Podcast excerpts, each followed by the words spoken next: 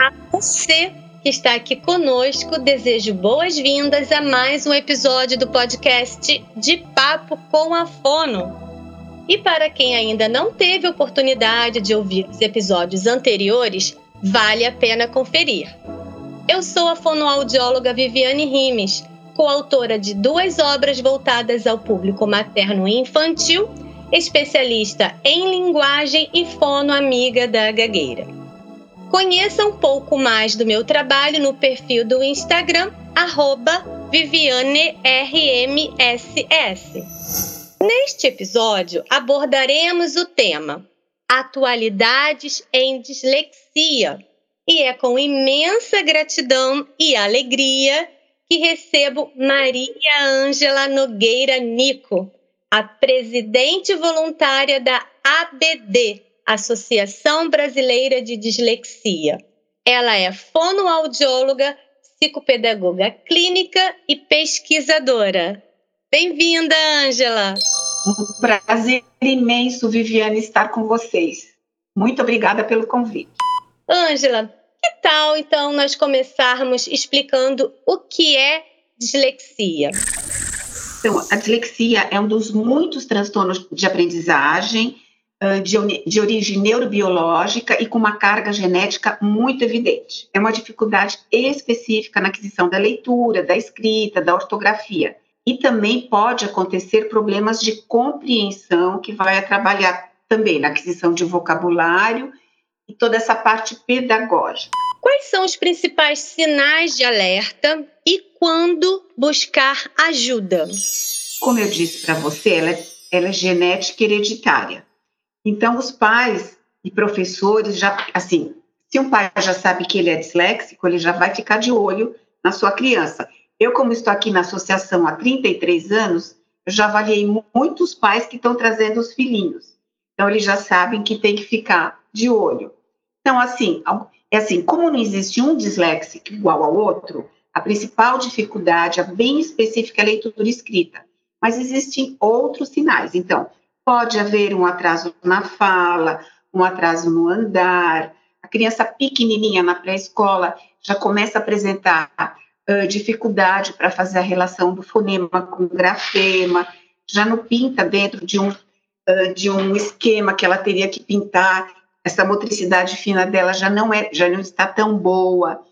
Uh, ela não reconhece rimas das musiquinhas, atirei um pau no gato e muitas vezes elas também não se interessam por livrinhos de histórias, porque elas sabem, elas já começam a apresentar essa dificuldade, então elas não, não querem nem saber, é impressionante, porque toda criança adora livrinho de história, então elas já começam a negar.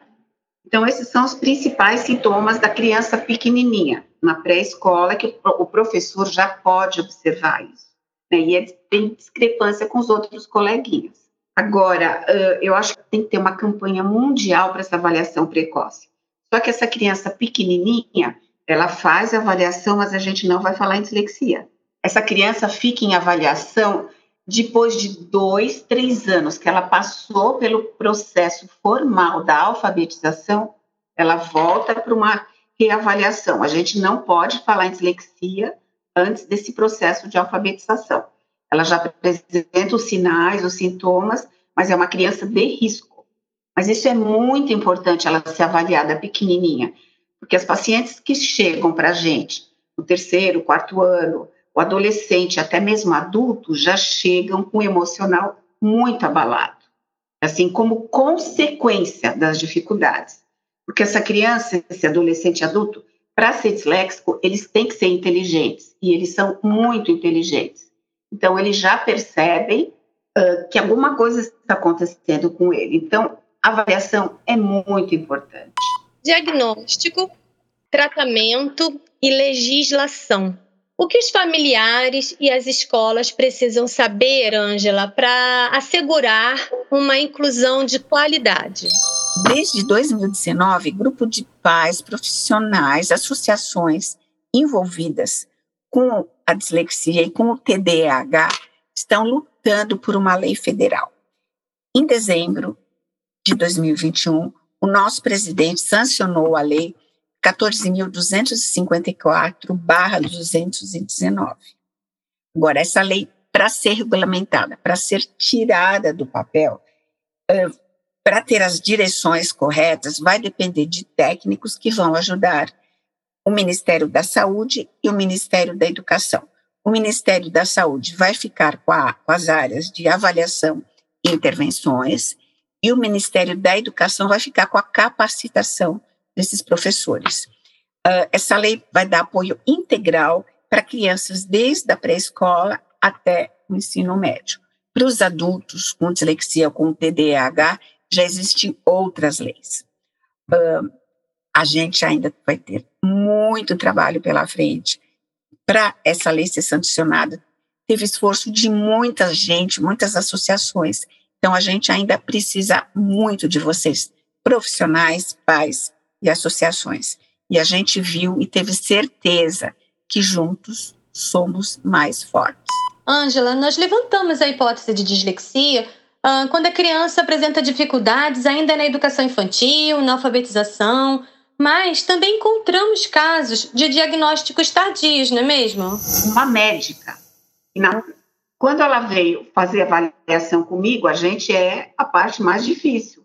Ela chora, chora, chora, porque ela tem dificuldade na consciência fonológica, no ditado, e ela precisa passar no exame de especialização. Ela é uma médica oftalmologista, e ela fala: Eu preciso, Ângela, então eu preciso dessa avaliação.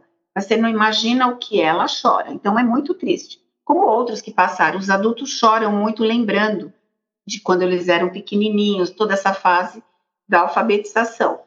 E é sobre a alfabetização, Viviane, é muito importante frisar que o melhor método é o fônico, articulatório, porque é o melhor método. O mundo inteiro tem esse, esse método, só o Brasil que não, né, Viviane? Infelizmente. Então, eu acho que uh, as escolas podiam ficar atentas a isso também, mas isso é política, né? Então, não é com a gente. Mas a gente com certeza sabe que o melhor método é o fônico articulatório multissensorial, que você não só alfabetiza os disléxicos, como qualquer criança. Tenho alguns materiais da BD, né? Então, catetezinho, ele passava o dedinho lá no B, hum. relevo, tudo aquilo. Ele tinha o material dele, eu tinha o meu, então ele levava o livro para casa, ele ia fazendo as atividades. Então é uma coisa assim, porque a família ajudou, porque a família entendeu e porque a família compreendeu que não era preguiça dele, que ele não estava fugindo daquela leitura porque ele queria, que ele não estava fazendo atividade porque ele era, né, um bagunceiro, só queria brincar. Ah, mas quando é filme, ele para e presta atenção. Quando é para brincar, ele consegue fazer. Quando é para estudar, ele não fica na frente do livro. Então, assim, a gente precisa entender que essas fugas pode ter um motivo, podem ter um motivo.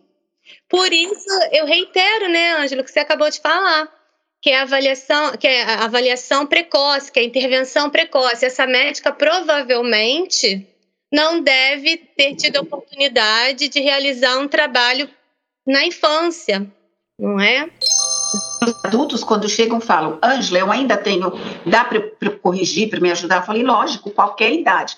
Lógico que os pequenininhos, com a plasticidade cerebral bem ativa, é melhor. Por isso que a gente fala: quanto antes, melhor. Mas sempre tem jeito, sempre tem jeito.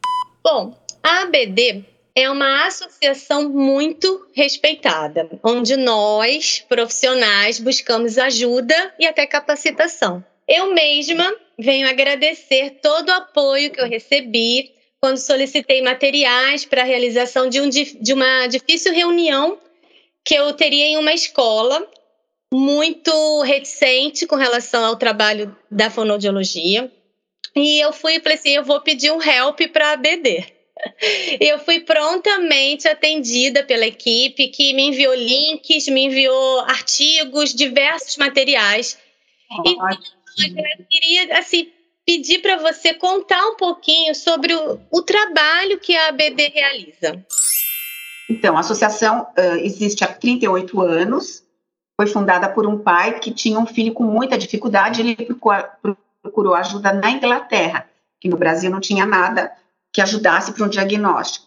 Ele voltou e fundou a Associação Brasileira de Dislexia Então, agora, só que a associação é, agora está dividida. A associação ficou com a parte educacional, onde a gente realiza simpósios, cursos, fazemos materiais. O nosso banco de dados é o único no Brasil, então muitas universidades nos procuram para as pesquisas.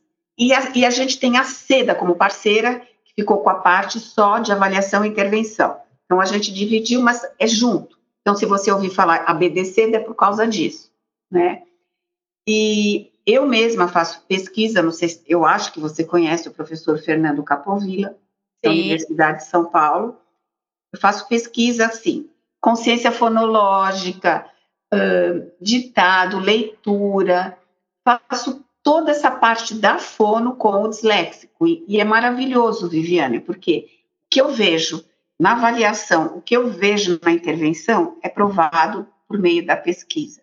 Então, a pesquisa também é muito importante para a gente, para nos ajudar uh, na intervenção, até na avaliação, e, e produzir materiais de avaliação para a gente trabalhar. Então, eu acho que tudo que a gente faz tem que ser comprovado com a pesquisa. Bom, é, eu convido então a todos para acompanharem a ABD pelo perfil do Instagram, dislexia.abdoficial, e no site tem muitas informações também, www.dislexia.org.br. Ângela, mais uma vez eu preciso agradecer por vocês nos ajudarem a fazer a diferença na vida de tantas famílias e também dos pacientes, né? Das famílias dos pacientes, das famílias dos professores, que também têm seus anseios em relação aos alunos que apresentam dislexia. Muito obrigada, Ângela. Eu que agradeço a oportunidade, fico até emocionada de estar falando com você. Que precisarem, nós estamos aqui sempre, sempre, sempre e a nossa missão é grande, né, Viviane? É grande. Então, eu acho que todos juntos a gente consegue coisas maravilhosas. Então, muito obrigada pela oportunidade, Viviane. Muito obrigada. E assim, chegamos ao final de mais um episódio do podcast de Papo com as Fonos. Compartilhe este episódio. Um abraço e até breve.